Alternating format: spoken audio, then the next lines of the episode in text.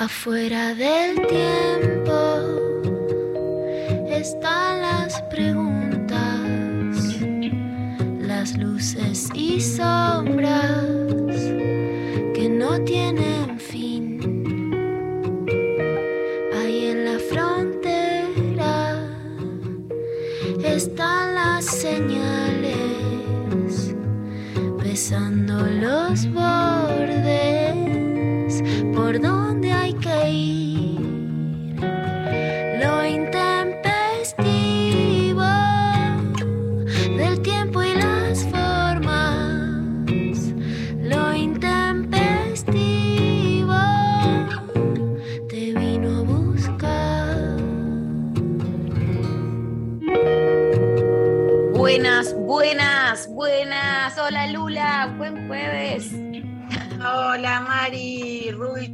¿cómo estás?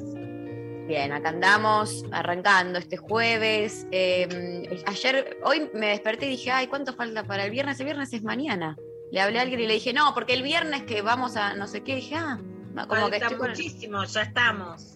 Ya estamos, está a la vuelta de la esquina. Este, pero bueno, bien, acá, eh, acá, acá andamos, eh, anticipando el, el fin de las elecciones. Fuerte. Todo, todo, no. Hay un montón de rituales de elecciones, de rituales de con quién ves las elecciones, de rituales si salís a la calle o no, si te contenés, si te quedas mal o no, si Si no prendes la tele, si no prendes la tele no, o no entras a las redes, no querés ver nada, es, una- es un ritual también, ¿viste?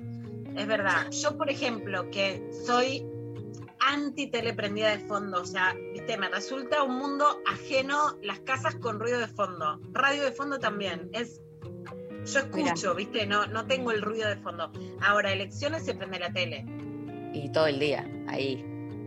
Elecciones se prende la tele. He pasado muchas cosas, Mari, porque yo fui de las periodistas, nunca te conté, que en mi juventud cubría elecciones. O sea, por ejemplo, Mira. Cuando Dualde, te... vos eras muy chica. Estamos Eva también dice. Que le veo mucho futuro al, al Vos eras muy chica. eh. Ojo que tengo grandes proyectos para el Vos eras muy chica, pero cuando yo era periodista se iba a cubrir a Eduardo Dualde y a Chiche, que al mediodía, Mariana Collante se ríe, se da casi la cabeza contra el escritorio, pero todo esto es verdad, que al mediodía, acá Evangelina también, a ver, ¿a dónde comían los Dualde? A ver, comían ravioles en lo de las madres o las suegras. ¿Por qué te las hablo en plural? Porque las habían llevado a vivir juntas. ¿Qué? No sé la situación actual, no tengo los datos de, de supervivencia. La mamá de Eduardo y la mamá de Chiche vivían juntas, entonces ellos iban a votar a la mañana y después iban a comer los ravioles con la madre y la suegra de cada cual. Hermoso. Ese, eh, he hecho eso. He estado en una de las elecciones, porque hemos pasado elecciones tristes en este país. Si alguno se pone triste el domingo, yo no voy a decir que no se ponga triste, porque yo también. Pero hemos pasado tristezas. Hemos pasado tristezas. Incluso tristezas que dirías, no sé si ahora me entristezaría por quienes perdieron, porque me han desilusionado en su derrota. Claro. Claro. Eh, Te voy a dar nombres, Graciela Fernández Mejide. Candidata a gobernadora en la provincia de Buenos Aires, parece que se iba a cargar a la mafia de la bonaerense. Bueno, pierde en manos de Rucauf con un discurso de mano dura. No sé si le suena a la campaña mediática de estos días. Bueno, fue fuerte. No, fue fuerte. Pero bueno, pasó. Vivimos en Argentina, un país fluctuante. Cuando crees que vas por un lado, ¡pam! De repente Sí, no. ya no se habla de determinada cosa, saltan. De repente crees que estás hundida en el fango, pa, se vuelve un país fluctuante. Siempre, siempre con sorpresas, ¿no? Siempre Kinder, eh, apa- aparece una sorpresa. El país el Kinder. el país Kinder. El país Kinder. Bueno, hoy la consigna va en relación a todo esto. Eh, ¿Cuáles son tus anécdotas de votaciones? Les estamos preguntando para que nos manden sus mensajes. eh, compartamos entre todos anécdotas de días de votación, anécdotas eh, de cosas que te pasaron, por ejemplo, bueno, la tan famosa que ahí puso, puso Lali en, en Instagram de Karina Geliné, que llegó tarde a votar, ¿no? Que se, ya me se, gusta, me gusta esa se volvió, Olga. un- se volvió ahí ya tras la reja. eh, tras las rejas, total. Este, anécdotas que te hayan pasado en, contexto de votaciones, nos mandan al 11 39 39 88 88. Eh, yo, la verdad que la última elección me la pasé, em, la de las paso, digo, ¿no? Em, me la pasé, me terminé adentro de la escuela haciendo una fila larguísima y ordenando a la gente. Como que me puse yo como a colaborar con la situación, porque estaban todos, ay, mi mesa tanto, la mesa tanto, y yo dije, no, bueno, basta. Y empecé, vos allá, vos acá, como delegada, de Pero nadie me pidió. Autónoma, autónoma, digamos. Autoconvocada. Autoconvocada. La he visto como en Tartagal, la he visto autoconvocada en la organización. La- sí, O sea, yo Ni dándolo todo. de mesa, ni fiscal, yo he fiscalizado, he Sí, hecho también. todo, ¿no? Sí, he hecho cobertura periodística, No, no, he no. llevado carteles de muy chica, mira, que mi papá murió hace muchos años, imagínense, murió hace 20 años. Y he, he llevado carteles a colegios de Villa Devoto, una de mis pocas militancias políticas, y la digo porque además murió y, eh, por Pino Solanas. Con Mira. mi papá, juntos en el auto, yendo a un Qué colegio hermoso. conservador de Villa Devoto. Agitar ahí, eh. Está, sí. Me encanta. No, bueno, con a- carteles, palos, todo. Anécdotas de votaciones nos mandan 11 3939 8888 y nos vamos a escuchar el primer tema, el cuelgue haciendo Bondi y así arranca lo intempestivo. Hoy, mirando cómo pasa el tiempo, me prometo que tenía razón. Si estamos todos en movimiento, mira cómo pegaba la luna. Allá atrás, la foto del mejor momento, con la metáfora del bondi lento. Podría bailar con mis demonios lento. Para variar, pero elijo irme lejos para mirar. Viene la fresca, que injusta es esta fiesta.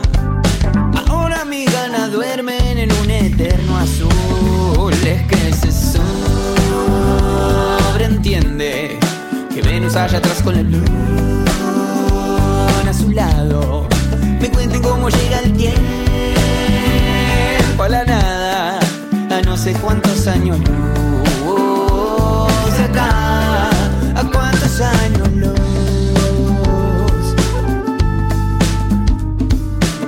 Todo el mundo duda. Cambia el cuento cuando siento que lo cumples. Toda arrogante. Por por los todos rompo cambios, por los locos. Otra vez quedé para que fume. Y de nuevo miro como la luna allá atrás. Me guía toda la canción. Seguimos todo en movimiento. Me cuenta cómo llega el tiempo a la nada. A no sé cuántos años luz de acá. A cuántos años luz.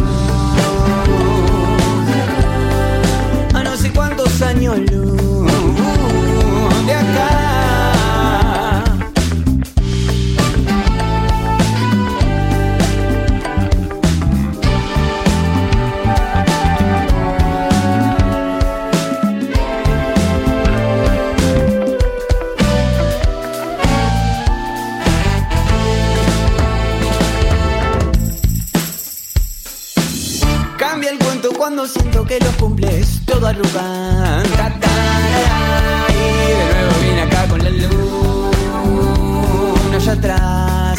Me sigue toda la canción. Seguimos todo en movimiento. Comente cómo llega el tiempo a la nada. A no sé cuántos años luz de acá. A cuántos años luz sé cuántos años luz de acá. ¿Cuántos años luz? Otra vez quedé para que fume.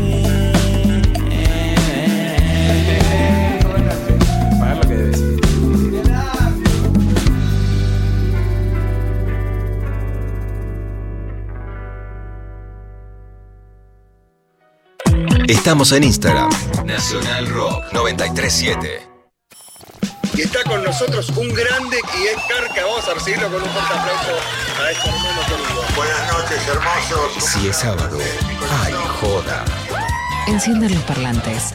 Deja que se quejen los vecinos. En Decadentes y Carca, desde antes de Supersónico, porque yo los he llegado a ver en, en el medio mundo varieté. Que no es poca cosa, ¿no? Poca cosa. Estamos hablando de un lugar, Carca, que cuando llegué, y me acuerdo que le dije a los del grupo, le digo, che, no hay ningún conocido, ningún pariente. O sea, la gente pagó la entrada y no los conoce. Enciendan los parlantes. Con Cucho Parisi y el francés de los decadentes. Y que aparte era un lugar eh, de fácil acceso para los conurbanenses. Sábados de 20 a 22 por 937 Nacional Rock. Hace la tuya. Espacio cedido por la Dirección Nacional Electoral. Para cobrar una buena jubilación y pasar más tiempo con ella. Para que el salario le gane a la inflación. Por nuestro local y todos los comerciantes del barrio. Para que nos vaya mejor en el taller. Poder viajar a donde quiera. Para que me llamen de ese laburo. Por la seguridad. Por el salario. Por tarifas accesibles. Para no volver atrás. Vos hablaste con tu voto. Nosotros te respondimos con medidas concretas. Frente de todos.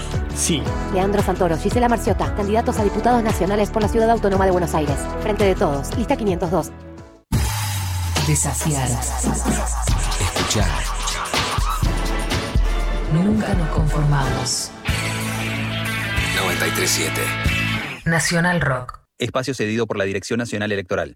Ricardo, que siempre dice lo que piensa y siempre hace lo que dice. Paula, la incansable valentía de denunciar a los corruptos. Martín, que se metió en política para que esto cambie de una vez por todas. Tenemos la enorme oportunidad de decidir qué país queremos ser. Este 14 de noviembre te pido que nos acompañes con tu voto. María Eugenia Vidal, Martín Tetaz, Paula Oliveto, Ricardo López Murphy, candidatos a diputados nacionales por la Ciudad de Buenos Aires. Lista 501, Juntos por el Cambio. Abren un paréntesis en medio del día. Hola. ¿Qué tal? Lunes a viernes de 13 a 16. Calu Bonfante, Diego Ripoll, Nati Carulias. Hola, ¿qué tal? Divertirse la tarde está asegurado. Hola, ¿qué tal? Hola, ¿qué tal?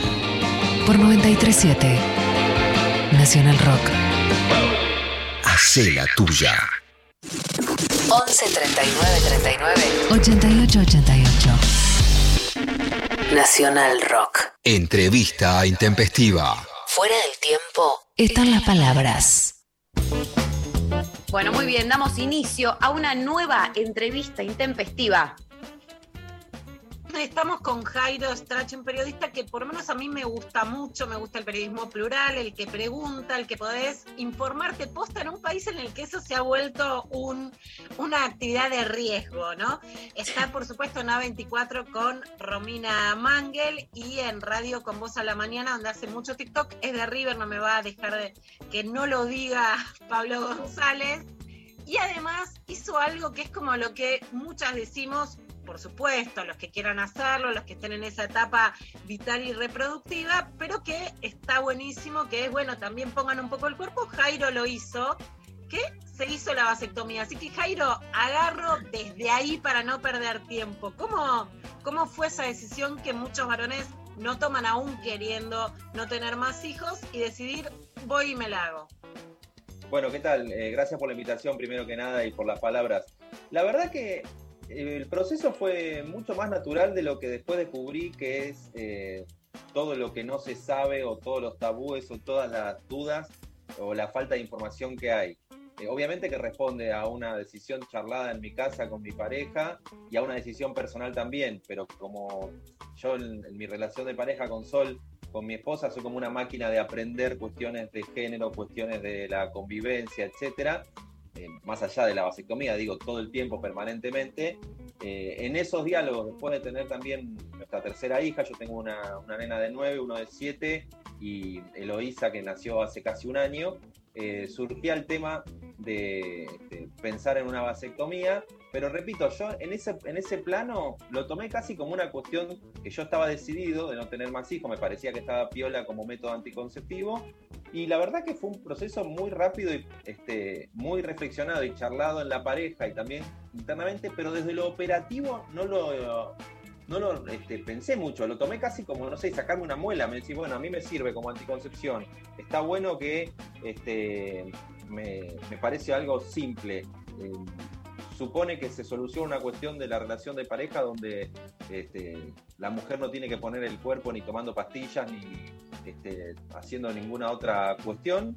Y me parecía algo simple. Y encima no sé si por suerte o no, situación, prepaga, cartilla, consulta, en realidad vía el obstetra del último parto que nos dijo, che, este, si algún día quieren hacerse una vasectomía, que ya estábamos hablando, me pasó el dato de un urólogo, le mandé WhatsApp, me dio un turno, me lo cubría la prepaga, fui, el tipo, no sé si era o muy bueno o muy bestia o las dos cosas, y me dijo, flaco, ¿vos estás seguro que no vas a querer salir con una pendeja después de querer tener pibe? Así me dijo. No sé si entré en una ferretería o...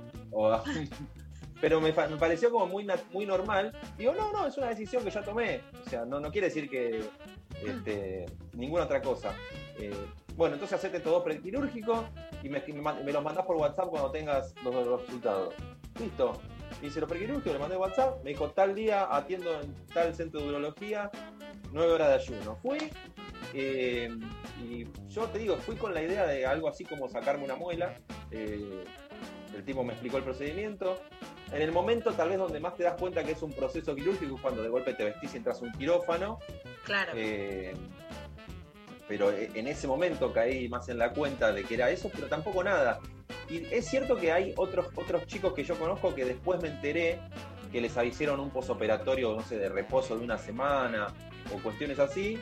Yo cuando salí de. era anestesia local y un poco de sedación, pero como lo hice a la una de la tarde, a mí la sedación me venía bárbaro porque yo duermo dos horas de siesta todos los días, porque hago radio muy temprano.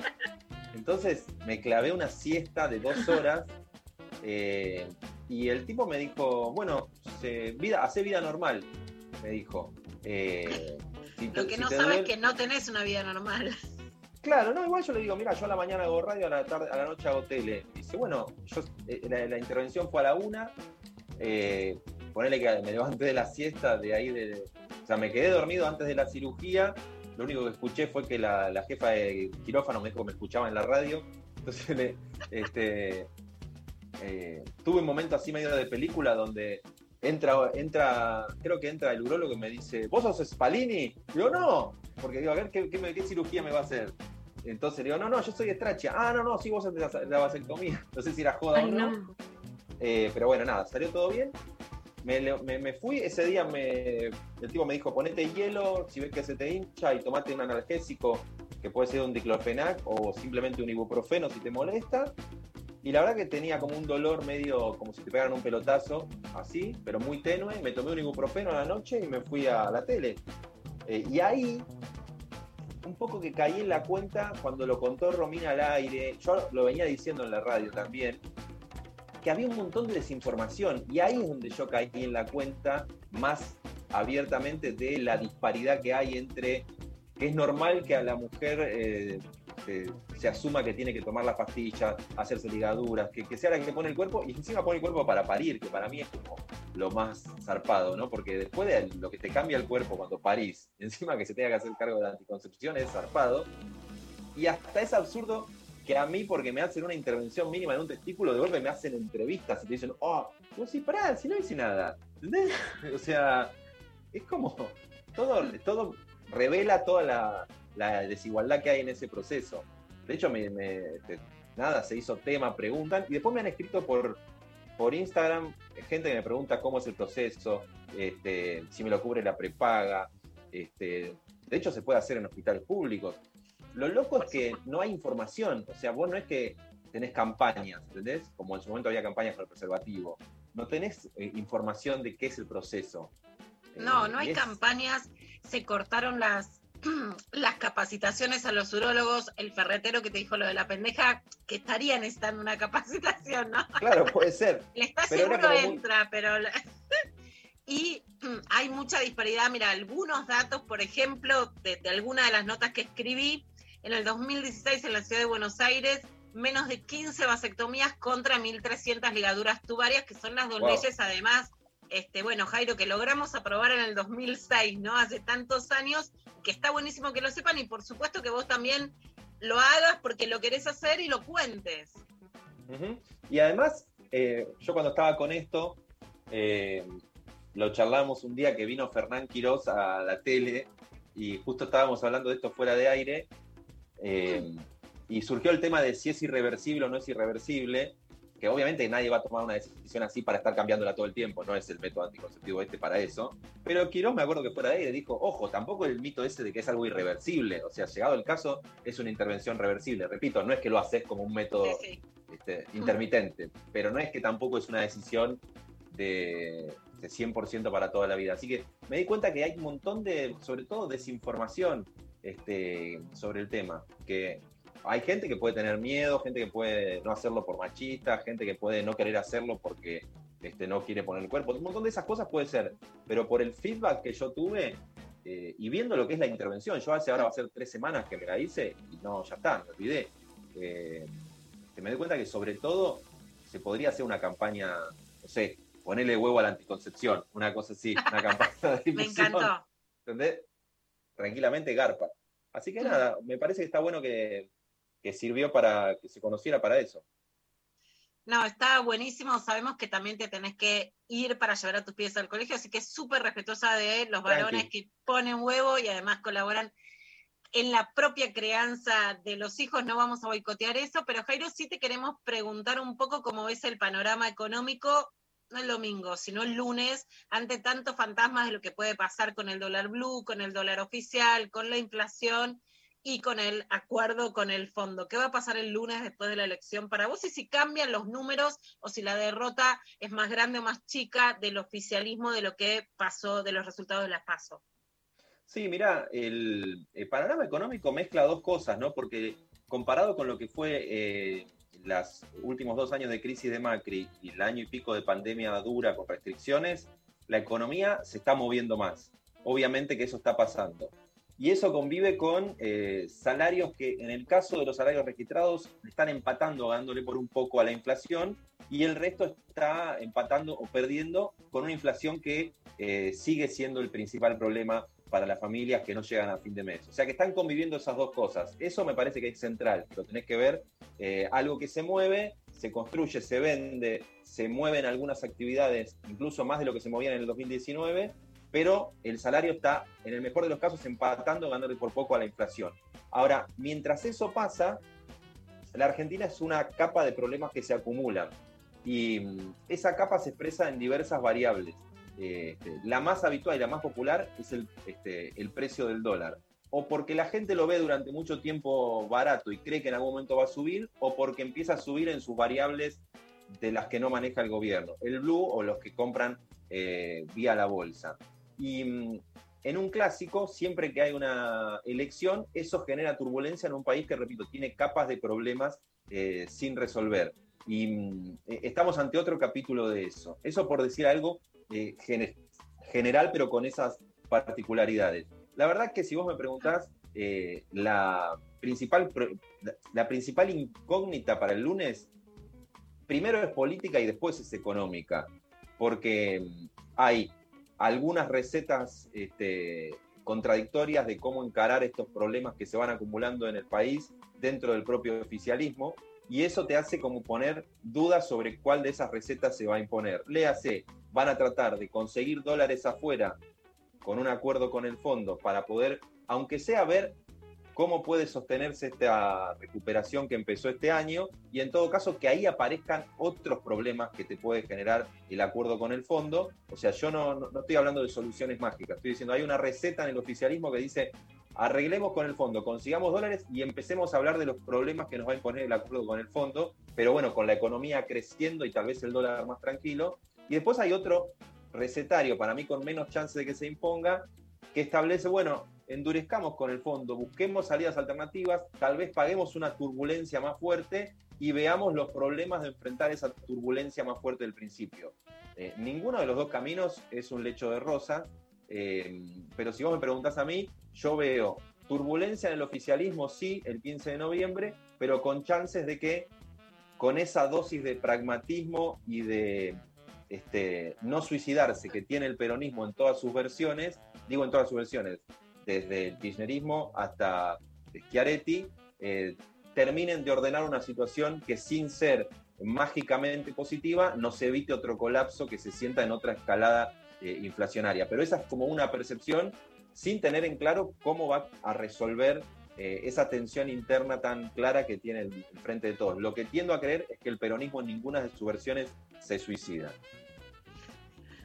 Jairo, la última pregunta, vos solés discutir con tus entrevistados, te he visto por ejemplo con, eh, bueno, con miembros de la UIA, etcétera, cuando te dicen, o ex miembros de, la UIA, cuando Mendiguren, etcétera, cuando te dicen, bueno, no se puede comparar el periodo actual con el macrismo porque hubo una pandemia de por medio más allá de eso y sabiendo que tenés en cuenta esa variable, hoy en la calle hay una sensación térmica de un fervor de consumo.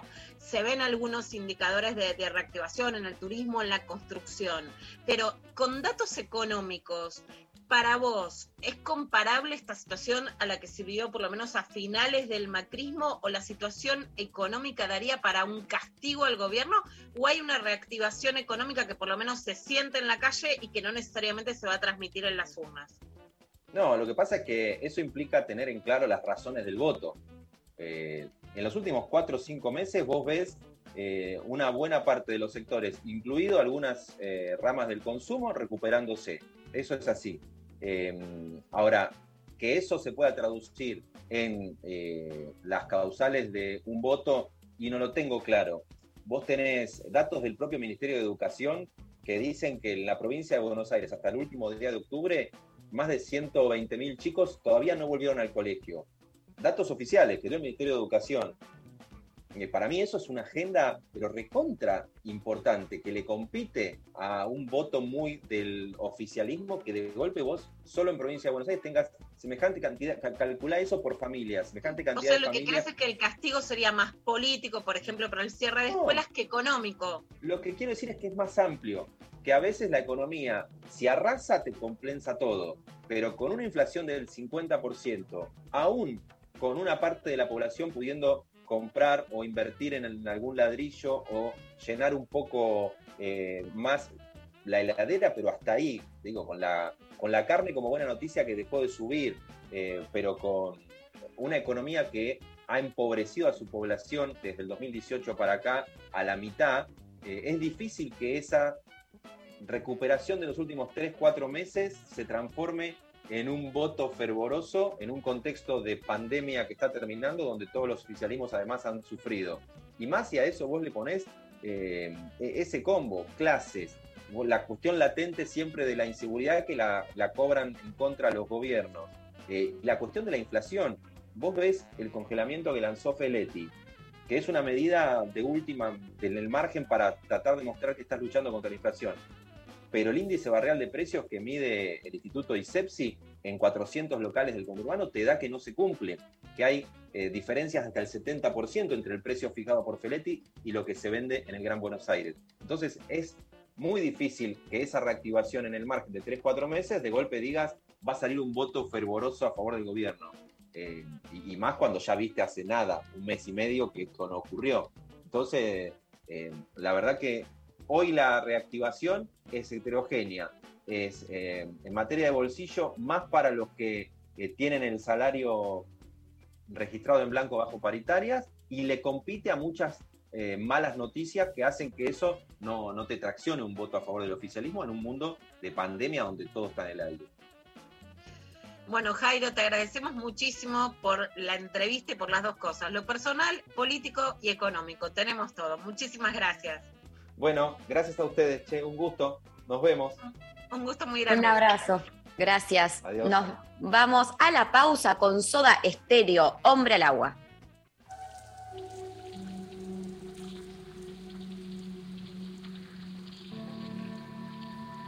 meses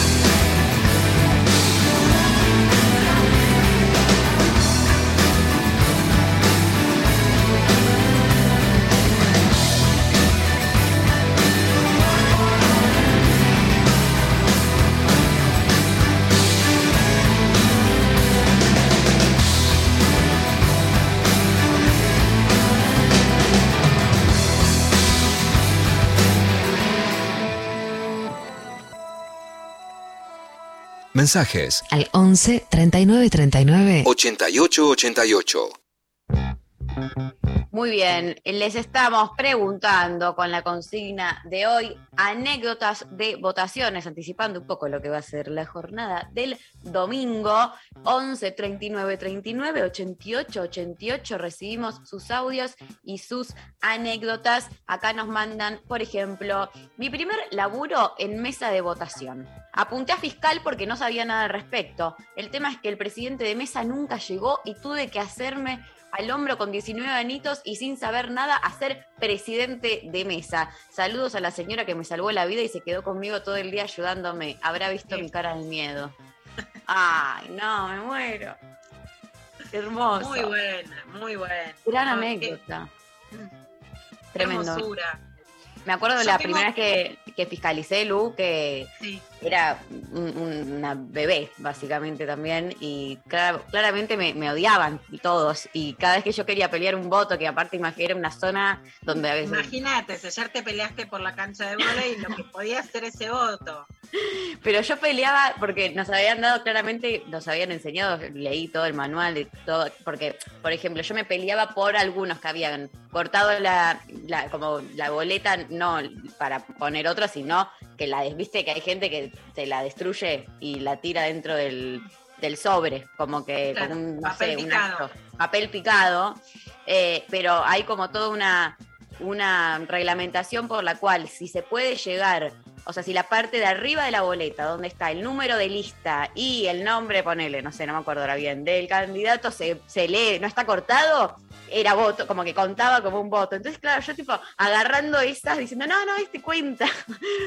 Peleando voto por voto, o sea, militante total. Eran tres votos igual lo que podía pelear porque era una zona donde mm, nada, se iban para cualquier lado los votos. Pero me acuerdo mucho de, esa instancia y todos mirándome con cara de esta pendeja aquí nos está rompiendo las pelotas por un voto. ¿Qué nos pasó? Qué horror, por favor. Eh, bueno, me encantó. Eh, y, y bien esa señora que, que lo ayudó al oyente. Eh, buenas intempes. Vamos este domingo, carajo. Anécdota. Milité por Pino Solanas. Y un Mira. jetón fulero quería pasarme por encima. Me puse demasiado la camiseta y ahí quedó planchadito el hombre. Besos, Manu. Aguante, Manu. Aguante, total. Eh, me preguntaron, dicen acá por Instagram, si votaba por primera vez. Dije que no. Mentira, dijo otro, y me empezaron a aplaudir. Horrible. No. El Claro, año pasado, cuando fui con mi hijo y lo empezaron a aplaudir, qué hermoso, fue divino. sí, me acuerdo cuando me aplaudieron, fue, yo estaba re emocionada, era como, sí, apláudanme, como re feliz. Como para mí era todo un acontecimiento. Hay gente que, claro, que no quiere que los aplauda porque se da todo un, nada, una situación, un show ahí que quizás no tenés ganas de atravesar. Y, y ahora a uno de mis hermanos cuando fue le dije, ¿te aplaudieron? ¿Te aplaudieron? Como yo re emocionada, como el momento del aplauso, toda una situación. No, no me aplaudieron nadie, no sé qué. Yo como, no, para mí era como de los mejores momentos. Eh, emocionada. Eh, salir del cuarto oscuro y no acordarme a quién voté. Maldita resaca, todavía no me acuerdo. Eso es mucho, eso es mucho. Fuertísimo. Eh, qué resaca fuerte. Mm. ¿Es peor que no acordarte con quién tuviste sexo? No, peor no es. No sé. ¿eh? No sé. No sé qué. Si no es pe- me parece que. O sea, está parejo, pero bueno, para mí es peor. Para mí es peor porque, eh, no sé, le doy otro peso. Eh, aparte, votás una vez cada eh, dos años, o sea. Bueno, no sé. Perdón. Supuestamente no se puede tomar alcohol para que no pase eso, pero por supuesto que echa la ley, echa la trampa.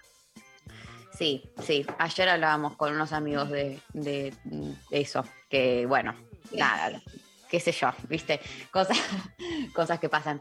Em, primera vez me aplaudieron, mi papá no dejaba de sacarme fotos, jajaja, orgulloso.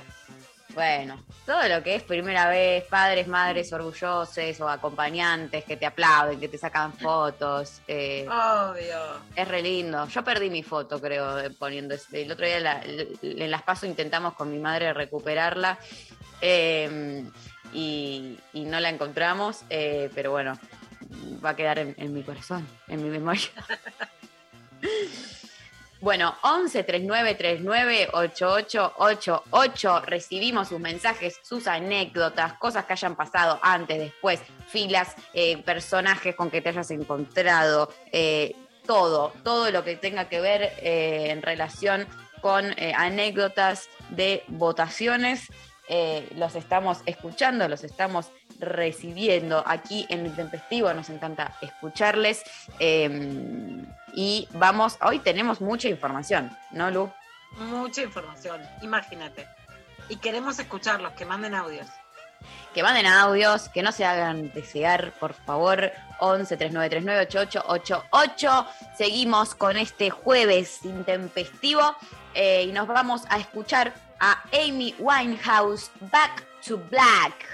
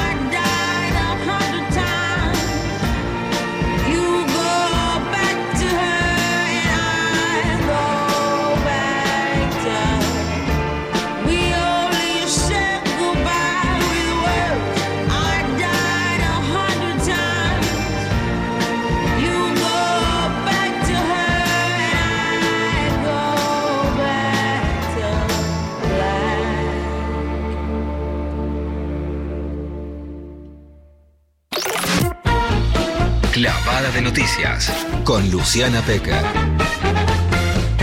Lo que tenés que saber. Bueno, arranca la clavada de noticias. Arranca la clavada de noticias y en esta clavada de noticias vamos a empezar por algo de lo que veníamos hablando con Jairo Strache, que tiene que ver también con, siempre se dice, Mari, que en un país con tantas turbulencias económicas como la Argentina, la economía te decide la elección. El- la sensación térmica es de sectores pobres muy postergados y muy golpeados por la pandemia, a los que falta darle mayores respuestas, y sectores medios con una excitación post pandemia claramente, volcados al consumo.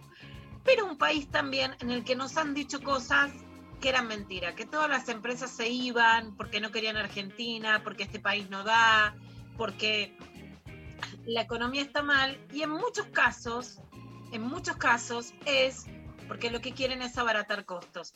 Las trabajadoras y trabajadores, pero especialmente son mujeres de la TAM que han pedido la solidaridad en diferentes medios, nos pidieron también que contemos su situación. Y su situación es la que necesitan volver a trabajar.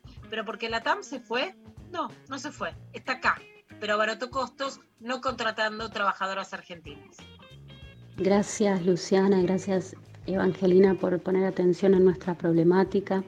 Les cuento que las trabajadoras de la TAMA en Argentina estamos ante una empresa sin fronteras y sin frenos porque no ha dejado de volar en el país, simplemente cesó sus operaciones de cabotaje, reemplazando eh, en los vuelos regionales e internacionales que realizábamos nosotras la mano de obra local por, por trabajadores y trabajadoras extranjeras, ¿no?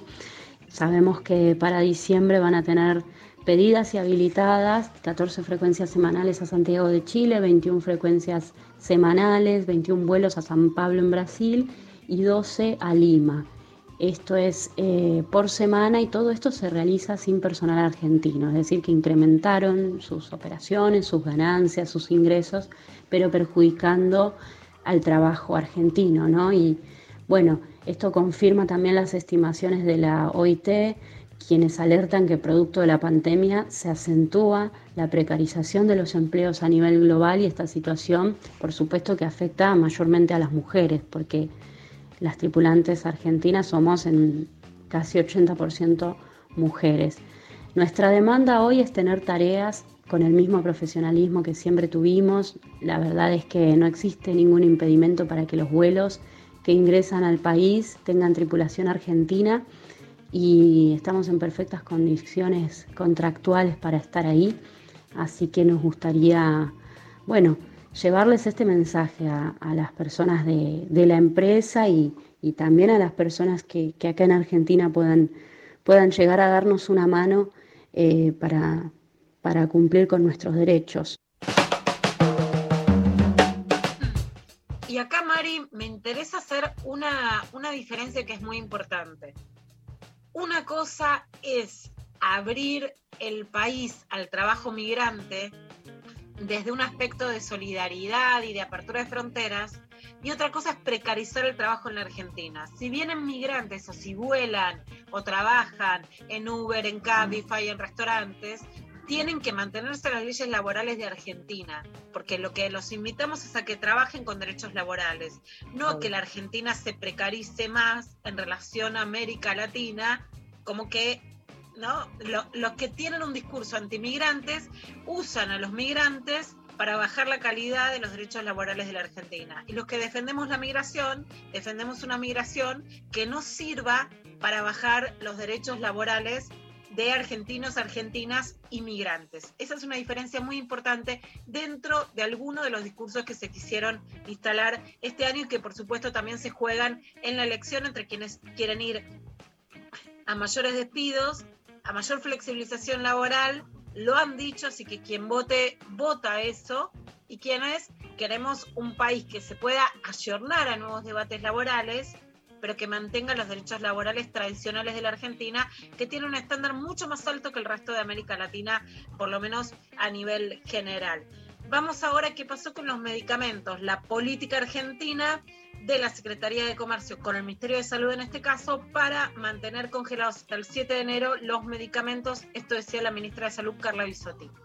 Comunicarles que, como ya se empezó a difundir en los medios desde hace unos días, eh, luego de un trabajo consensuado hemos llegado a un acuerdo entre el gobierno argentino y la industria farmacéutica para poder estabilizar los precios desde el primero de noviembre y sostenerlos hasta el 7 de enero en el marco de este trabajo y de esta política que se viene realizando en Argentina desde el 10 de diciembre del año 2019, cuando en una mesa muy similar a la que se tuvo lugar el lunes, se consensuó el mismo acuerdo, se sostuvieron los precios como una medida a corto plazo para trabajar en conjunto en el marco de una política de medicamentos amplia con una mesa de trabajo en relación a otros aspectos como estrategias de precio de referencia para la seguridad social y, por supuesto, fortalecer y mucho la política de prescripción de genéricos de los medicamentos, que es una ley vigente, comentábamos en la mesa de trabajo,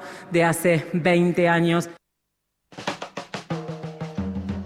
El laburo de Carla, la verdad, este, estos años, no, no, o sea, la, la uno, la number one, claramente.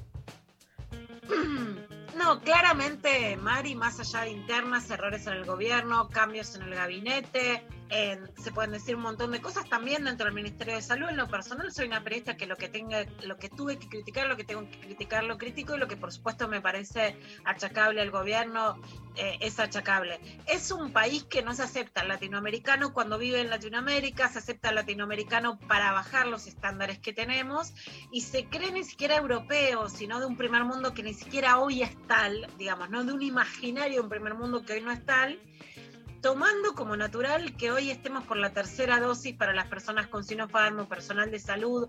Caminas también fui el otro día a la médica, las médicas diciendo ya me dieron la tercera dosis, me sentí mal, vacunación de niños, de adolescentes. Es un país que no puede crecer si no reconoce lo que tiene de bueno. Y entonces criticamos lo que tenemos que criticar, vemos lo que nos falta, discutimos política y economía en serio, pero sin dejar de reconocer que estamos saliendo de la pandemia con la Pfizer, con la Sputnik, o sea, muy pocos países pueden tener esa variabilidad de industrias opuestas en lo ideológico y que sin embargo la Argentina la ha tenido. Claramente ahí sí la gestión de Carla Bisotti a la cabeza consiguiendo esos niveles de vacunación. Ya hay una polémica en Twitter porque hoy da una conferencia de prensa Gabriela Cerruti, la vocera del gobierno, dijo dos cosas, la economía está creciendo, lo vemos en el consumo, y dijo también que la inseguridad subió en la ciudad de Buenos Aires y bajó en la provincia de Buenos Aires.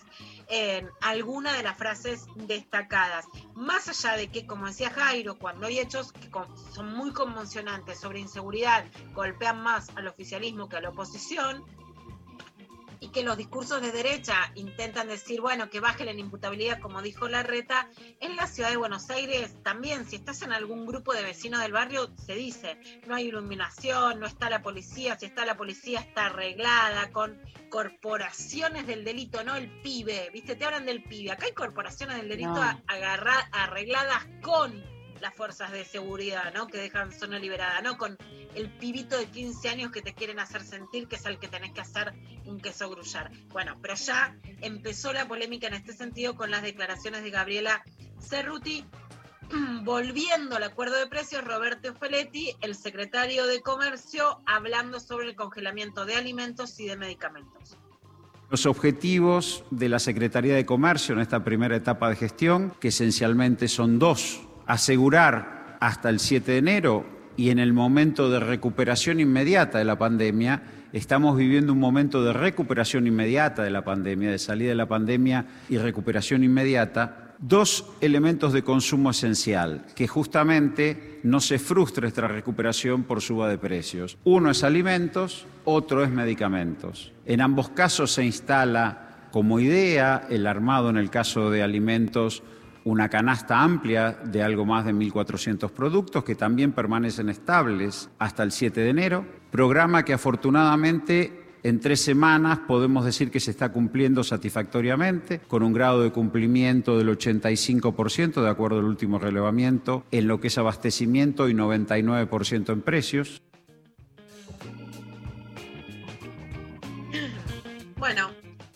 De esto hablaba Peletti. También ahora vamos a escuchar a Leandro Santoro, candidato del Frente de Todos en la Ciudad de Buenos Aires, que se refiere al poco apoyo económico a las industrias, a las empresas, a las pymes, etcétera, del gobierno de la Ciudad de Buenos Aires. Más allá de las discusiones sobre eh, política y economía y la capacidad, por supuesto, del, del voto, es importante también que hay, hay en la Argentina una subjetividad, ¿no? Una, durante mucho tiempo se habló de psicología social, Alfredo Moffat, que recibió la solidaridad de mucha gente este fin de semana, porque después de dar tanto por los demás, está en una muy mala situación económica, que tiene que, la verdad que hay variables que en esta pandemia las siento muy fuerte, que son psicológicas, y que Sí. es creer que todo lo que recibís lo hubieras recibido igual, y todo lo que no tenés mereces tenerlo. Hay muy poca valoración de lo que se da, desde las vacunas, los ATP, el IFE, etcétera. Eso no es grave porque las dio este gobierno. Eso es grave porque crees que todo lo que tenés siempre lo vas a seguir teniendo, ¿no? El cambio entre kirchnerismo y macrismo mostró que los pisos que parecían aceptados se caen al sótano. No hay piso, no hay políticas a largo plazo en este país. Entonces, cuando vos no valoras lo que te dan, tampoco vas a pedir que lo conserve el gobierno que viene, que ese piso esté construido y que digas, bueno, quiero cambiar este rumbo para acá, quiero mejorar la corrupción, los privilegios, tales políticas públicas, etcétera. Pero la percepción de que todo lo que tenés lo ibas a tener igual es una percepción que solo puede boicotear a esta sociedad. De algo de eso también habla Leandro Santoro. Si no hubiese sido por el gobierno nacional en la ciudad de Buenos Aires, hubiesen cerrado más pymes y más comercios, porque estamos ocupándonos de temas que debería ocuparse el jefe de gobierno. Yo le decía la vez pasada a una conductora importante de televisión que me diga cuáles fueron las medidas que ella recordaba de ayuda a las pymes o al comercio y se quedó en silencio, sencillamente porque no había ninguna política de ayuda real a las pymes y el comercio, ni defensa del empleo, y las que hubieron en la ciudad fueron todas producto de la decisión que se tomaron en la Casa Rosada. Y en segundo lugar, porque entendemos que para seguir apuntalando el programa de crecimiento económico que se empieza a ver ahora, gracias a Dios, con la salida de la pandemia, se necesita seguir con- a- continuando el apoyo digamos, de un modelo que privilegia la producción, el consumo y el empleo por sobre la especulación financiera. Así que este próximo domingo 14 no solamente se definen diputados, sino modelos de país. Bueno, cuando habla Leandro Santoro de hablaba con una conductora que se quedó callada, estaba hablando de Viana Canosa. Más allá, por supuesto, eh, la dejé calladita, ¿no? Que no se le pasa. bueno.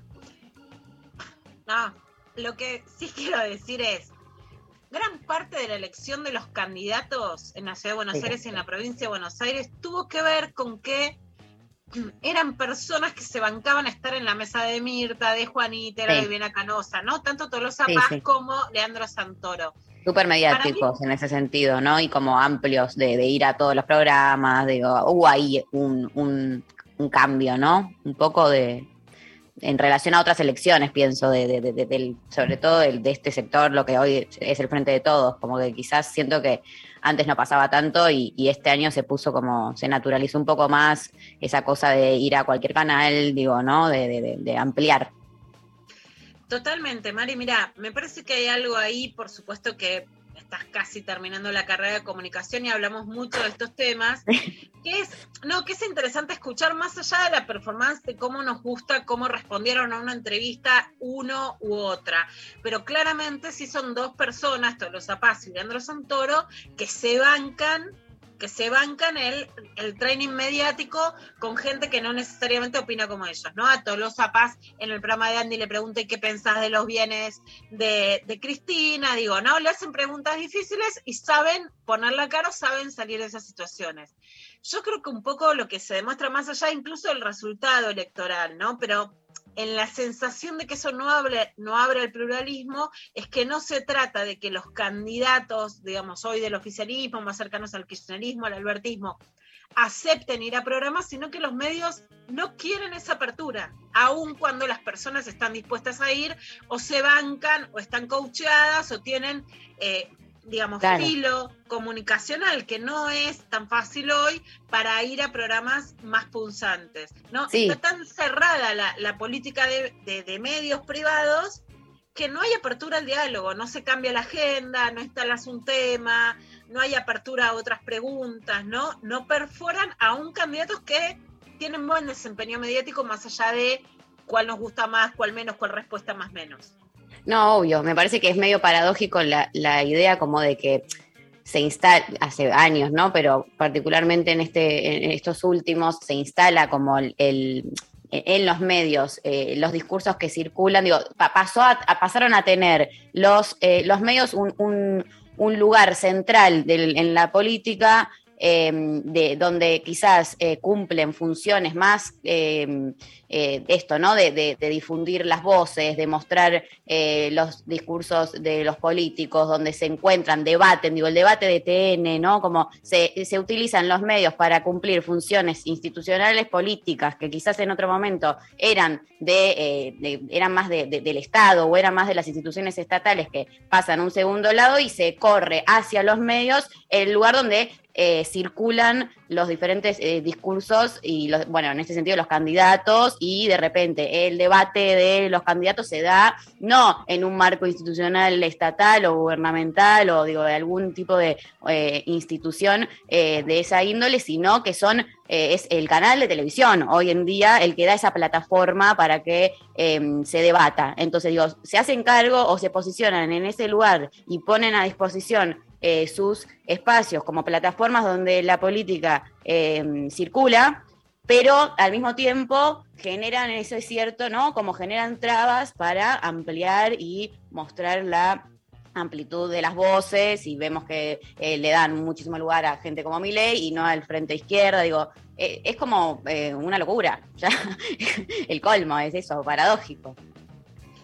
Completamente. Y sin embargo nos costó tanto hace 70 años llegaba el voto femenino por primera vez. Hay muchos informes en estos días, es emocionante. Hay dibujos, vi la COPE haciéndole de Vita votando desde su cama, en las mujeres que votaron por primera vez, los discursos en el Senado que decían que las mujeres no podíamos votar porque menstruamos, menstruamos y votamos y no saben cuántas cosas más también hacemos. Y realmente, Mari, con todo lo que nos costó en la sociedad, que viene de tantos golpes militares y de la censura a las mujeres, dan ganas de revalorizar y que a pesar de todo caigo en todos los lugares comunes, bueno, el domingo sea una fiesta. Escuchamos a Estela Díaz sobre estos 70 años del voto femenino, la ministra de Mujeres de la provincia de Buenos Aires. El 11 de noviembre se cumplen 70 años de la histórica jornada que en 1951 tuvo más de 3 millones y medio de protagonistas las mujeres de la Argentina que votaban por primera vez. Un derecho conquistado, concreto, real. No solo votamos.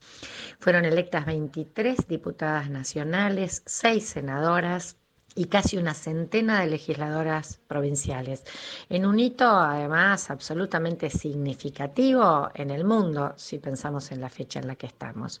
El recorrido de allí hasta acá ha sido un camino de muchos avances en la participación y en el reconocimiento de los derechos políticos, civiles, económicos, culturales para las mujeres. Pero también esta conmemoración nos marca los desafíos que aún tenemos por delante las desigualdades en el mundo laboral y en la plena paridad de participación, de representación y también de decisión.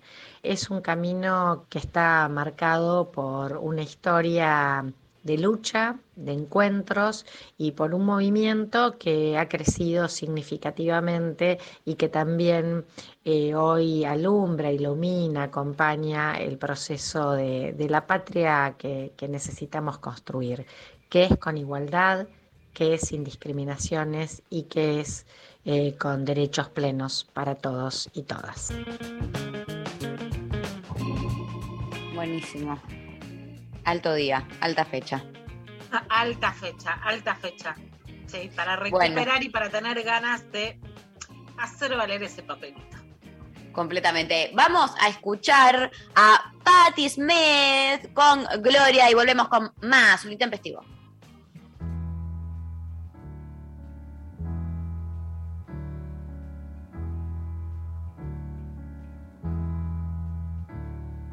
Jesus died for somebody's sins, but not mine. Milton, pot thieves, wild cord in my sleeve, thick heart of stone. My sins, my own, they belong to me, me people say beware, but I don't care. The words are just rules and regulations to me. me.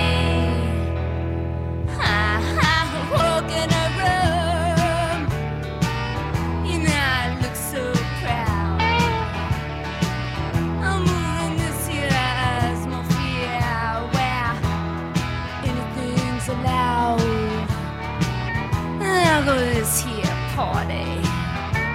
I just get bored. Until I look at the wheel.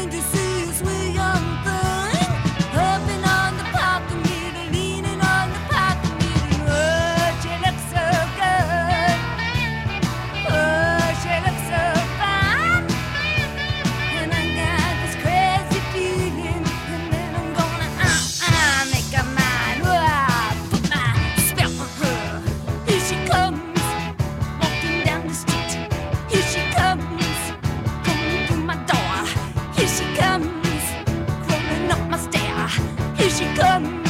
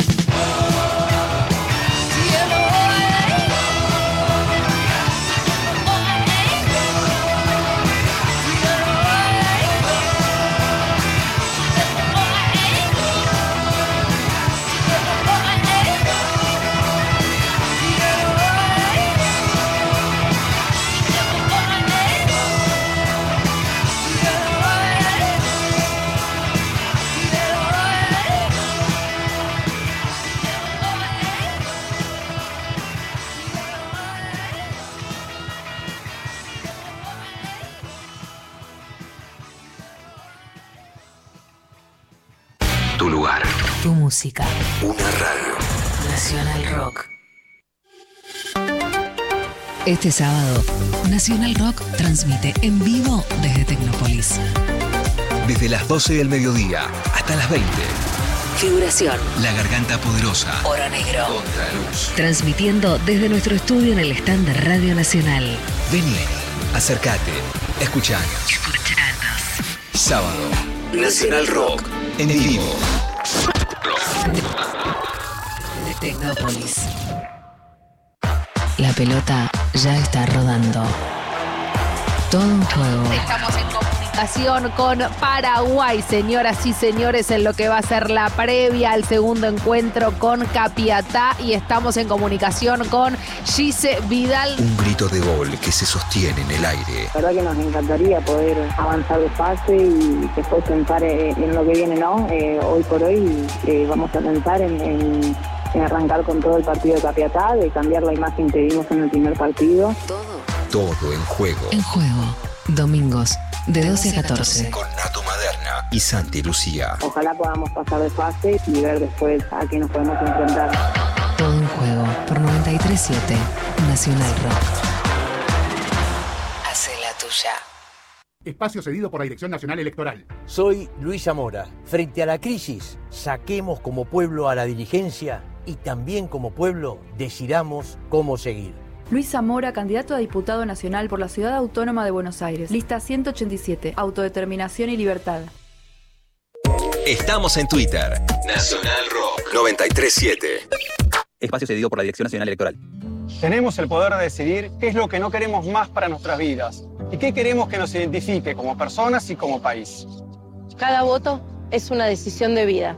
Este 14 de noviembre te pedimos por favor que nos acompañes con el tuyo. Yo decido. Emanuel Ferrario, candidato a diputado de la legislatura de la Ciudad de Buenos Aires. Lista 501. Juntos por el cambio. Maga. Las cosas más lindas. Con Tomás Rebó. Linda del fútbol y de la política. Lunes, 20 horas. De que cualquiera puede hablar de esos temas. Ahora también por Twitch. Nacional Rock 937. ¿Me siguen? Hay músicas. Y músicas.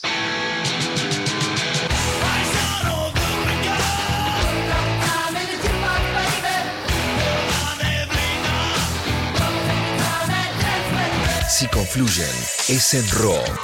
Anoche te esperé bajo la lluvia dos horas, mil horas, siete perros. Nacional Rock.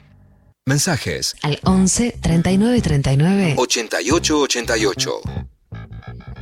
Bueno, mensajes con anécdotas eh, de votación. Eh, acá por WhatsApp nos mandan, hola Intempers, amo fiscalizar. La última vez fui, eh, que lo- la última vez que lo hice, eh, fui, tenía mi domicilio viejo y me encontré con un compa de la secundaria que era el presidente de mesa y no sabía nada y me vio y me dijo, vos me vas a salvar. Corrió a todos los fiscales y me sentó al lado de él. Y pasamos la tarde poniéndonos al día entre voto y voto. Sole. Muy bueno. Qué lindo. Con todos los que te encontrás en la votación también, los rituales según el barrio que te toca, si tenés el domicilio antes en lo de tu familia que los vas a visitar, ¿no? To- todos los rituales que se arman alrededor de la votación. Sí, sí, yo siempre voté en la misma escuela hasta este año que, que, bueno, hubieron varios cambios, viste, de, de- de escuelas, y, pero siempre me, me cruzo con los mismos personajes poco agradables eh, y, y escucho cada cosa. El- el- en, los- en las pasos escuché cada cosa en la fila, viste, cuando decís, esto no, esto tiene que ser un personaje de alguien, porque como eh, tiene que estar guionado, eh, como señores y señoras que puteando, hablando pestes, siendo completamente xenófobos, discriminadores, como eh, un asco todo. Pero bueno, eh, ya eventualmente ojalá me toque votar eh, con gente más copada cerca para charlar. Acá Eva nos mandó una anécdota. A ver, A ver, contala, dice- Evi. Sí, contala, contala. Bueno, les cuento, yo estaba en séptimo grado en el año 1983 Y bueno, mis papás iban a votar, iban a votar súper contentos. Y yo como que con los años entendí por qué tanta alegría, digamos, porque desde mi infancia como que me daba cuenta, mi primo ha ido a Malvinas, la pasamos mal, la dictadura, todo horrible, pero, pero no me llegaba a dar cuenta por qué tanta alegría. Y pasamos a buscar a mi abuela y lo que me acuerdo es que me llamó la atención que mi abuela se había vestido como se vestía para las fiestas, para los cumpleaños, se había puesto su vestidito azul con, con lunarcitos blancos y su flor roja en el ojal. Y, Ay, nada, me, me dio mucha emoción y, y- y entendí que mi abuela también lo vivía como algo festivo, como algo súper importante, este, volver e ir a votar. Así que nada, esa es mi, mi anécdota. Hermoso. Hermoso. Me pondría un vestido lunares con una flor roja Ay, en el ojal o me lo iría a comprar, pero para mí votar sigue siendo una fiesta a pesar de, de todo, lo que a veces nos gusta y lo que a veces nos duele.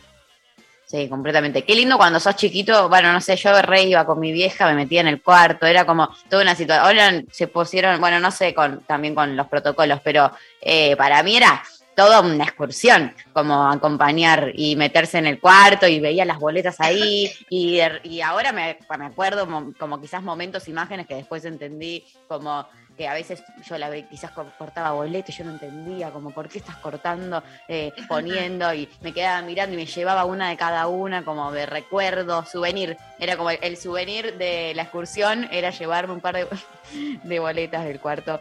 Eh, nada, muy, muy lindo. Acá... Yo recuerdo mucho también en el 83, mi tía abuela Carmen, que fue como mi gran amor, la compañera en un garage, y la- yo tenía 10 años y la terminé ayudando. Y después siempre mi abuelo Benito, que, que votaba su escuela, por supuesto, después de la edad que ya no tenés obligación de votar, no podía subir las escaleras y se hacía bajar la urna, pero nunca dejaban de votar, ¿no? Mis abuelos, algo que me queda para toda la vida.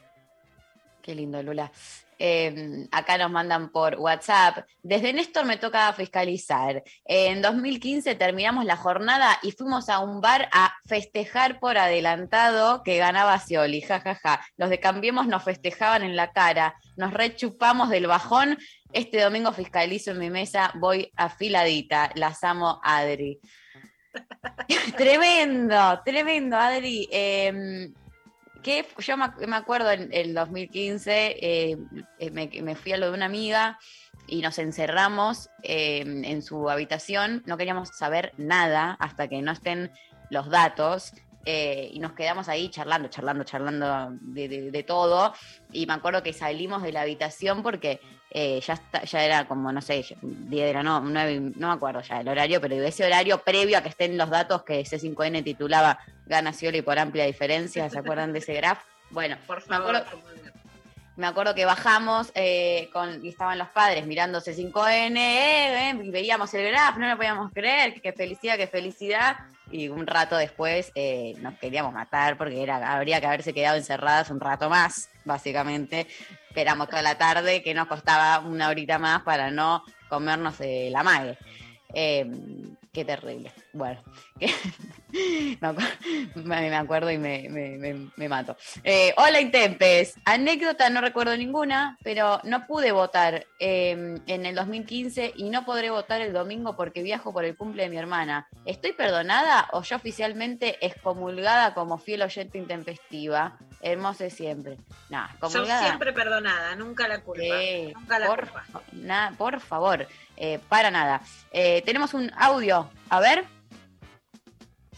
Intempes, una anécdota muy triste fue que estaba haciendo una fila para votar y la persona que estaba delante mío, un hombre, le dice, ah, vino mi papá a votar.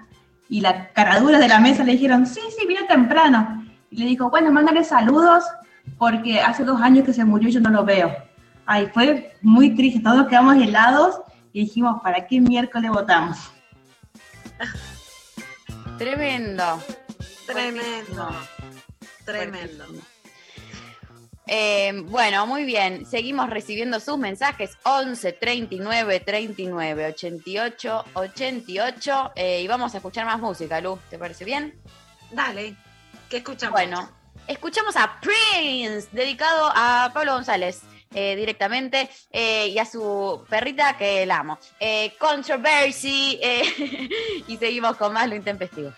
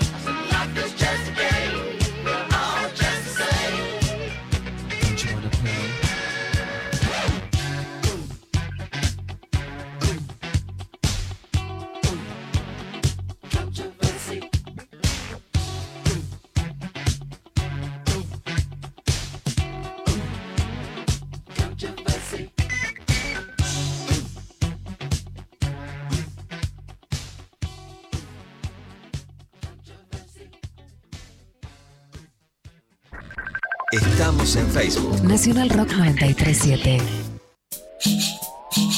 Los jueves a las 20, Atajo. Atajo.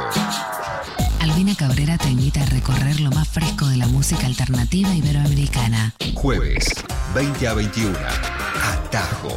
Por 937. Nacional Rock. Hace la tuya. Espacio cedido por la Dirección Nacional Electoral. Para cobrar una buena jubilación y pasar más tiempo con ella. Para que el salario le gane a la inflación. Por nuestro local y todos los comerciantes del barrio. Para que nos vaya mejor en el taller. Poder viajar a donde quiera. Para que me llamen de ese laburo. Por la seguridad. Por el salario. Por tarifas accesibles. Para no volver atrás. Vos hablaste con tu voto. Nosotros te respondimos con medidas concretas. Frente de todos. Sí. Leandro Santoro, Gisela Marciota, candidatos a diputados nacionales por la Ciudad Autónoma de Buenos Aires. Frente de todos. Lista 502. Avanzar. Activar. Deconstruir. Pensar. 937. Nacional Rock. Espacio cedido por la Dirección Nacional Electoral. Nilda, que sueña con una Argentina que haga que su nieta decida volver. Omar, que va a reabrir el negocio que abrieron sus padres. Milena, que cree que el trabajo es la forma de progresar y honrar a su país. Tenemos la enorme oportunidad de decidir qué país queremos ser. Este 14 de noviembre te pido que nos acompañes con tu voto. María Eugenia Vidal, Martín Tetaz, Paula Oliveto, Ricardo López Murphy, candidatos a diputados nacionales por la Ciudad de Buenos Aires. Lista 501, Juntos por el Cambio. Abren un paréntesis en medio del día. Hola. ¿Qué tal? Bueno, así es el almuerzo de una persona que quiere bajar de peso. Bien, te lo has propuesto. Sí. ¿Y por qué? Porque no me entra nada. es eso, a fines Es prácticos de poder usar mi ropa. Es- y la conclusión es, como no me alcanza la plata, no me puedo comprar más ropa, no me entra la que tengo, pues tengo que adelgazar. Ajá, me voy a remitir a los tamaños donde me entraba esta ropa que había comprado. Lunes a viernes de 13 a 16. Calu Bonfante, Diego Ripoll, Nati Carulias. Hola, ¿qué tal? estiramiento. Y bueno, a gozárnosla y a sudar. Perfecto. En el esteticista voy a hacer la, Sesión de la estiramiento, sesión de estiramiento. Ok, perfecto. Vamos arriba. Abajo. Y va. Yo te digo que empecé, ¿eh? Empecé, estoy con unos abdominales, unas Divertirse la tarde está asegurado. Hola, ¿qué tal? Hola, ¿qué tal? Por 937. Nacional Rock. Hacé la tuya. WhatsApp 11 39 39 88 88.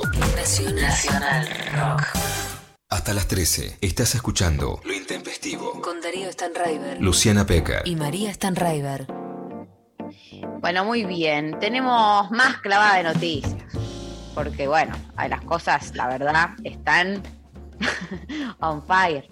Están on fire. Bueno, voy a contar antes de seguir enclavada una información. Vamos a decir quién la dice. La dice, eh, bueno, Pablo Ibáñez es un periodista de El Diario.ar. Tienen una cosa que se llama información por chat que me divierte muchísimo, como un diálogo de, chat con Esteban Rafele, que, que es muy divertido, pero es un periodista plural, bien informado. Vamos a ver si esto se cumple o no, no lo damos como posta, sino como unos tweets en donde cuenta qué podría pasar hoy en el acto de cierre del Frente de Todos. Bueno, Ah. a ver. Ayer, per- perdón, no, que viste que solo esto, una boludez, que se armó quilombo en el, cier- en el acto del Frente Izquierda. ¿Lo viste? No vi eso, contame, contame esa, Ah. esa pica. Espera que no, no quiero mentir, no quiero dar nombres mal, voy a, voy a ir a buscar la nota y después de que vos contás esto, te lo voy a, te lo voy a decir con, con rigurosidad. Dale, ahí me encanta. bueno, a ver, lo que dice Pablo Ibáñez es que Cristina Fernández de Kirchner va a Merlo, pero que no habla, que van a hablar Alberto Fernández, Axel Kicillof y que podría sumarse a los discursos Sergio Massa.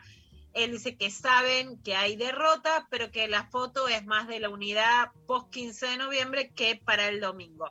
Él agrega que fue CFK la que eligió el predio Néstor Kirchner de Merlo para el lanzamiento de la fórmula Fernández Fernández en 2019 y que es ella también la que eligió hacer en el mismo lugar el cierre de campaña del 2021 que iba a ser el sábado y que se postergó para que ella pueda estar. Esta es la información que por supuesto está dando él. Vamos a ver después qué, qué pasa, ¿no?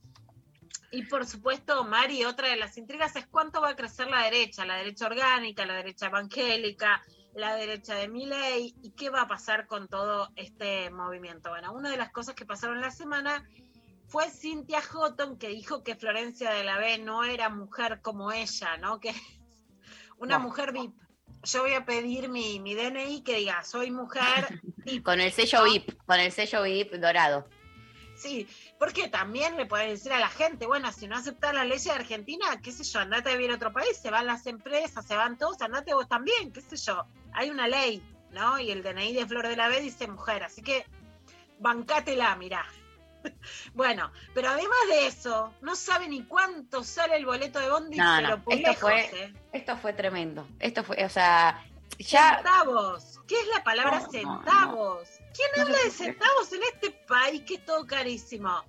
Vamos Bueno, a, a contar el contexto de eso, Lu, que es un, eh, un video que hacen en Infobae, si no estoy equivocada, donde hacen como un ping-pong de preguntas y respuestas a los principales candidatos, convocan a todos, algunos eligieron participar, otros no, en una, eh, como en un formato muy actual, muy de eh, esto, ¿no? Para las redes sociales, de Instagram, donde es un videito corto eh, que va pregunta-respuesta a diferentes candidatos. Entonces, les hicieron una serie de preguntas y respuestas, por, entre las que estaba cuánto sale eh, el mínimo del colectivo, otras eran, no sé, cantidad de municipio, cantidad de subte, cantidad de, digamos, eran como preguntas eh, de historia también, pero como básicas, a jugar a ver qué candidato respondía más cantidad que otros, y les fue pésima la mayoría, la verdad es que hay que decir que está después eh, termina el video con la lista de posiciones y quedó Santoro como el, el único que respondió creo que casi todas las preguntas bien. Eh, y en una de esas preguntas era el mínimo del bondi eh, que bueno algunos le pisaron por un par de, de pesos no como no no tantos pero la verdad que la distancia entre lo que respondieron algunos que eran más o menos 5 pesos y lo que dice Cynthia Houghton, que está a 80 centavos el bondi, eh, es muchísimo. Es la muchísimo porque vez que se tomó un bondi esa señora, ¿no? ni yo, o sea, yo me acuerdo cuando estaba, de, creo que eran 50, 50, eh, después aumentó a 75, 80, que fue toda una situación, después a un peso, me acuerdo ahí empezaron a escasear las monedas con la máquina, o sea, yo me acuerdo de eso porque era muy chica yo, imagínate. Imagínate. Ustedes eran muy chicas y yo también, Cintia Houghton, dale, ¿qué te haces? Bueno, ahora encima, ¿sabes qué se hace, Mari? Esto te va a indignar. Se hace la cancherita como que se ríe de sus errores. ¿Viste cuando la reta se equivoca? ¿En cuál fue? Ah, cuando estornudó mal Ay, la sí. reta y al otro día hace un TikTok. Ay, Horacio, no sabes ni lo que estás diciendo, no te tapas Ja, ja, bien la nariz. Ja, ja, ja. Ay, Cintia, no sabes cuánto sale el colectivo. Ja, ja, ja. Mirá, oh. Cintia, Cintia, ¿me das 80 centavos para el bondi? No, sale 18 pesos. Ah, bueno, qué No, y pará, porque también dijo ayer, ayer o anteayer, la, la- la habían consultado en una entrevista, ahora no- no- esto sí que no lo estoy haciendo muy riguroso, eh, en una entrevista de radio alguien le preguntó qué onda con eso, porque se viralizó, estaba todo Twitter eh, bardeándola, eh, y dijo, no, es que yo siempre me moví por, me muevo por zona norte y entonces no, no uso el colectivo. o sea, reír para no matarse. Eh, ahí te... Callate. ¿Querés que Callate, te- entonces. ¿A qué Sí. mujeres representás? No, no sé, o sea, me. Porque también hay una diferencia cuando vos te pones en un lugar sin creerte que sos, a cuando vos le estás diciendo a otra, como le dijo ya a Flor de la B, vos no sos una mujer. Entonces, ¿qué es ser una mujer? Ser una mujer es subirte a un bondi y tener que cuidarte de que no te taquen el orto. ¿O no? ¿O no? o es, o no somos las que pusimos el cuerpo para, para hacer campañas contra la cosa, qué sé yo. Si pones tu culo en un auto y toda tu vida lo pusiste en un auto y no sabes lo que es fruncir el culo para que no te metan una mano, vos no sos igual de mujer que yo. Y encima tenés el tupé de decirle a Flor de la B que no es una mujer. Por lo menos Flor de la B se lo contesta. A ver. No tengo ganas de contestarle.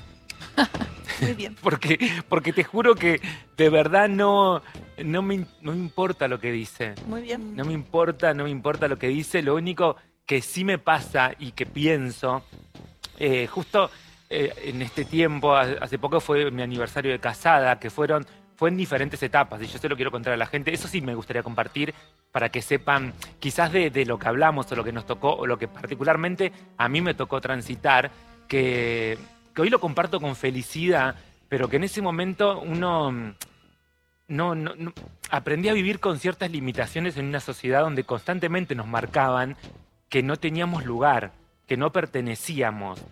Yo era una mujer que ya era, no, perdón, no voy a usar el término mujer, porque era, era una traba consagrada. Y, y la verdad que en un momento fantaseé con casarme con Pablo. Queríamos, la verdad que veníamos de muchísimos años y, y siempre quise formar una familia. Uno de los sueños que yo tenía era formar una familia. Pero ¿qué pasa? Yo tenía un DNI que, que no tenía el nombre que, que yo, con el cual yo me identificaba. Y también eh, no podíamos hacerlo legalmente. Yo no podía ir al, no sé, registro civil y sacar un turno para casarme con el hombre que yo amaba, ni formar una familia. Eso no estaba contemplado. No, no, no, no, no formaba parte de, de una sociedad, yo, en ese momento. Era una ciudadana de segunda. Entonces lo hicimos igual. Lo hice simbólicamente. Me puse el vestido blanco, eh, hice un altar imaginario y me uní a la persona que yo amaba en ese momento. Con los años, gracias a Cristina Kirchner y a Néstor, que votaron esta ley de matrimonio igualitario a tantos legisladores, eh, lo pude hacer de verdad. Qué importante.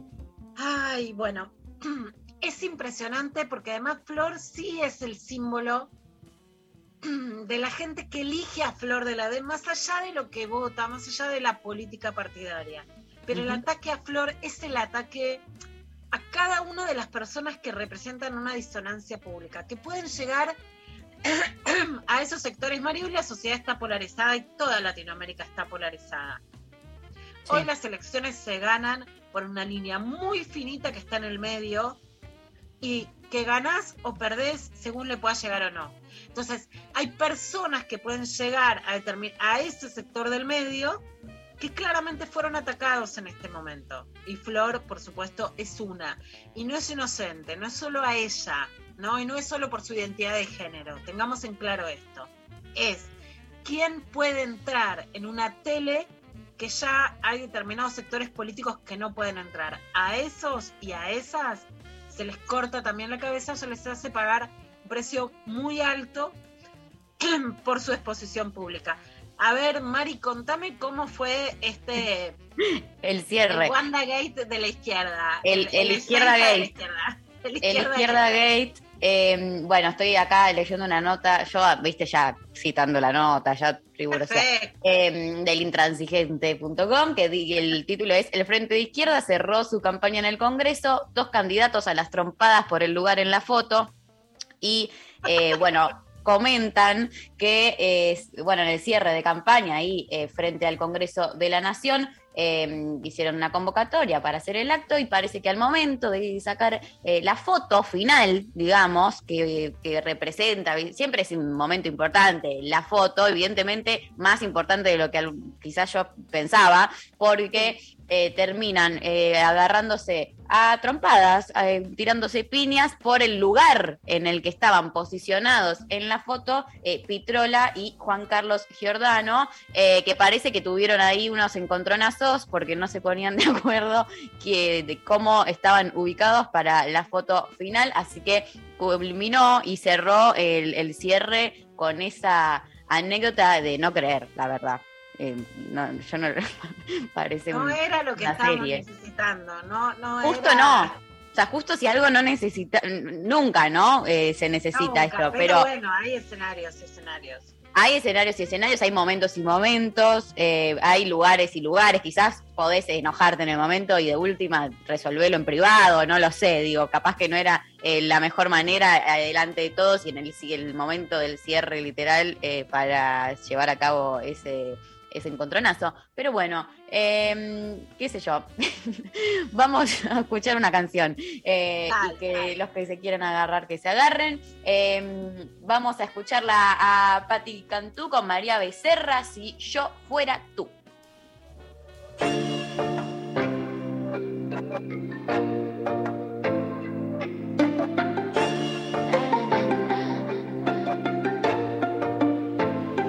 De pensarlo tanto, no sé cuál sea tu problema.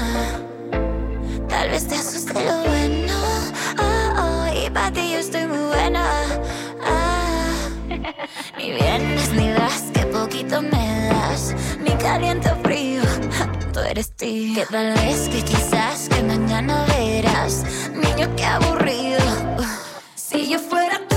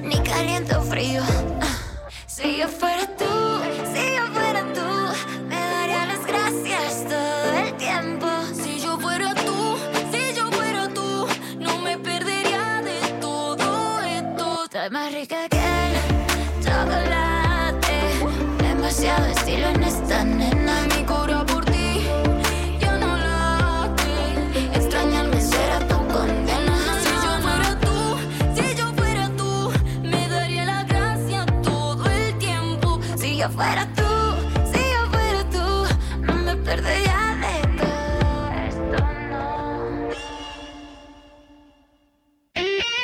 Quédate. Ya llega. Hola, ¿qué tal? Diego Ripoll, Calvo Bonfante, Natalia Carulias. Hola, ¿qué tal? 13 a 16.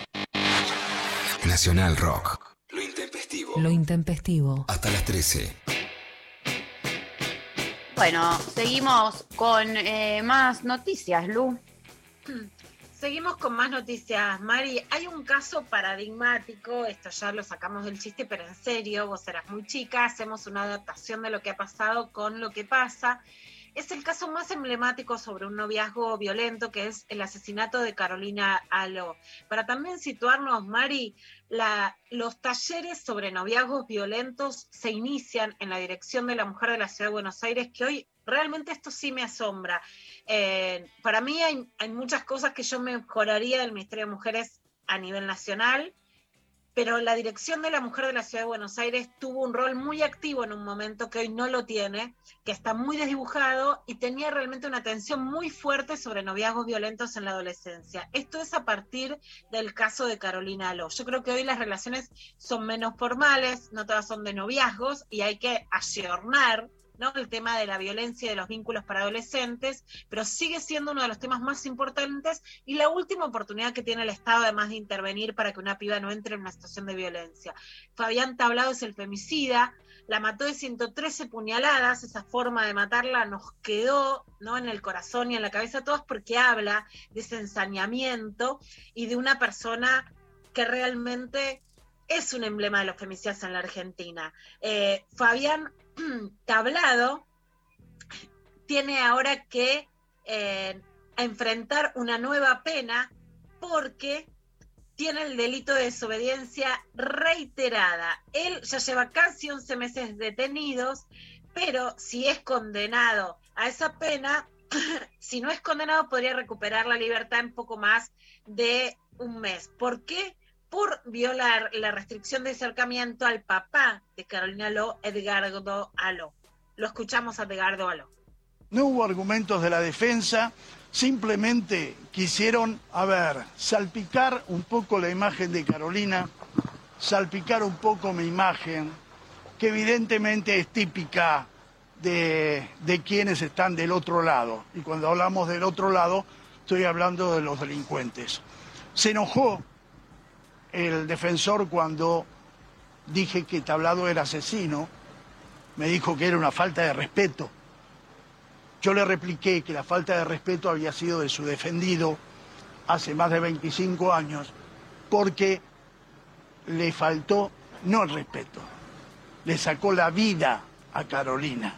Y si eso consideraba que era mucho mayor que una falta de respeto. Evidentemente, este, este defensor muy, muy desubicado, evidentemente, bueno, eh, tal cual para cual, ¿no?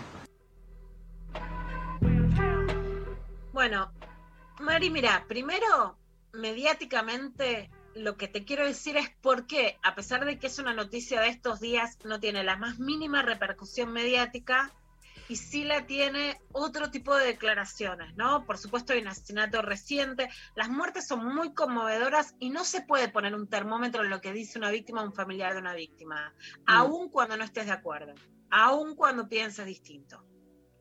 Ahora, que un asesino es un asesino es verdad y corre para todos los delitos porque hay niveles de peligrosidad. Entonces, ¿qué dice Edgardo Aló?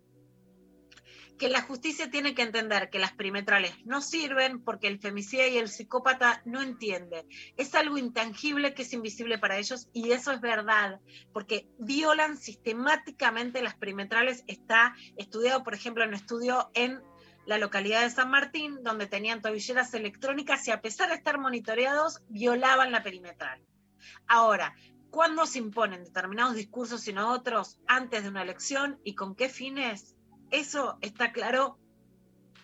¿Qué es con fines electorales la imposición de los últimos días de los discursos sobre la seguridad y la seguridad de un determinado grupo social por sobre otros, echándole la culpa a determinados sectores y no a otros. También hablamos de inseguridad íntima con el caso de Tehuel, que cambió, que cambió el proceso, la carátula, los imputados de averiguación por no poder encontrar a Tehuel por homicidio agravado por odio de género.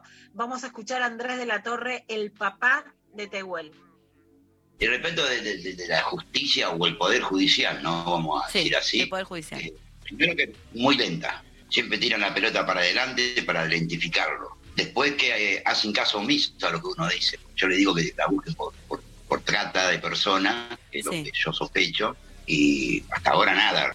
No, no te dan bolilla. Y después hay un montón de, cosas que, que, fallaron. El alerta amarilla sale, o naranja, no sé cómo le dicen, sale eh, tres meses y medio después, no sirve, ya se perdió mucho tiempo valioso en escarbando laguna, chanchería. A mí no me convenció ninguno de los rastrillajes, no siendo el primer allanamiento y rastrillaje fue cuando revisaron la casa de, de Ramos, después lo demás eran para las fotos. Bueno, una de las grandes preguntas que estuvo en la marcha del orgullo, que sigue estando siempre, es ¿dónde está Tehuel? Si Tehuel está asesinado, la justicia tiene que juzgar el asesinato y aun cuando no se encuentra el cuerpo, si alguien lo hace desaparecer, tiene que ser juzgado. Que la justicia haya actuado mal se tiene que cuestionar. Y la hipótesis del padre es que Tehuel pudo estar, puede estar en una red de trata y hay que investigar, no de palabras, sino de verdad, hasta las últimas consecuencias. Y para terminar, hay un pedido de absolución de Gloria Catrimán, que es una integrante mapuche que este viernes 12 va a recibir una sentencia porque los terratenientes Alejandro Samamé y Nahuel Serra lo que dicen justamente quienes defienden a Gloria Catrimán es que montaron una causa judicial contra ella por amenaza agravada por el uso de armas, con esta imposición también de la idea del terrorismo mapuche a quienes defienden sus tierras. Vamos a escuchar. Hace más de 20 años que la comunidad Catrimán Colihueque vive en la zona de Laguna Larga, lindera al Parque Nacional Los Alerces, en la provincia de Chubut, Patagonia, Argentina. Los terratenientes Alejandro Samame y Nahuel Serra montaron una causa judicial a Gloria Catrimón Colihueque, miembro de la comunidad, para meterla presa y quedarse con sus tierras. En el año 2000, Isabel Catrimán Colihueque y su familia se asientan en el lugar con un acuerdo de palabra con Lucio Frickman, quien en ese momento mantenía un permiso precario para ocupar esas tierras. Isabel es madre de Gloria y desde ese momento habita en el territorio. En el 2020, se presenta Luciano Friedman, hijo de Lucio, avisando que tiene compradores para la tierra. Alejandro Samame y Nahuel Serra, empresarios y miembros de la sociedad rural. Estas tierras, para denominarlas, son tierras fiscales bajo el dominio eh, provincial que administrativamente carecieron de todos los controles con respecto a tierras ocupadas o en posesión o con reales ocupantes indígenas. El verdadero interés de estos empresarios terricidas es la explotación de la tierra, y como es de costumbre, recurren a su poder político y económico, poder que hoy recae sobre Gloria Catrimón Cotihueque, mujer mapuche, perseguida, hostigada, estigmatizada y con armados de causas ilegales, que junto a su madre, Isabel Catrimán, luchan por defender la vida del territorio. Bueno, esta es la denuncia también. Otra de las cosas que no vamos a escuchar en los medios de comunicación estos días, porque las muertes, las sentencias, los femicidios, los travesticidios, las desapariciones duelen. El tema es para qué se arma un discurso mediático y no solo la realidad y a quienes se quiere demonizar en estos días. Gracias, Lula, impecable. Como siempre, eh, se nos fue el programa del día de hoy. Eh, gracias a Pablo González, a Mariana Collante, a Lali Rombolá y a Eva Díaz, como siempre, por estar allí. Eh, nos vamos a reencontrar mañana con Martín Rechimusi, el militante del humor, para tener un viernes bien, bien arriba. Con Lula nos reencontramos el lunes con Vero Lorca. y agradecemos a El Chino y a NASA que nos estuvieron operando técnicamente hoy. Chau, Lula. Un beso enorme. Un beso, enorme. Nos reencontramos mañana entonces. Nos vamos escuchando a Poncho con Emanuel Orbileur. Muchos días. Adiós. Hasta mañana.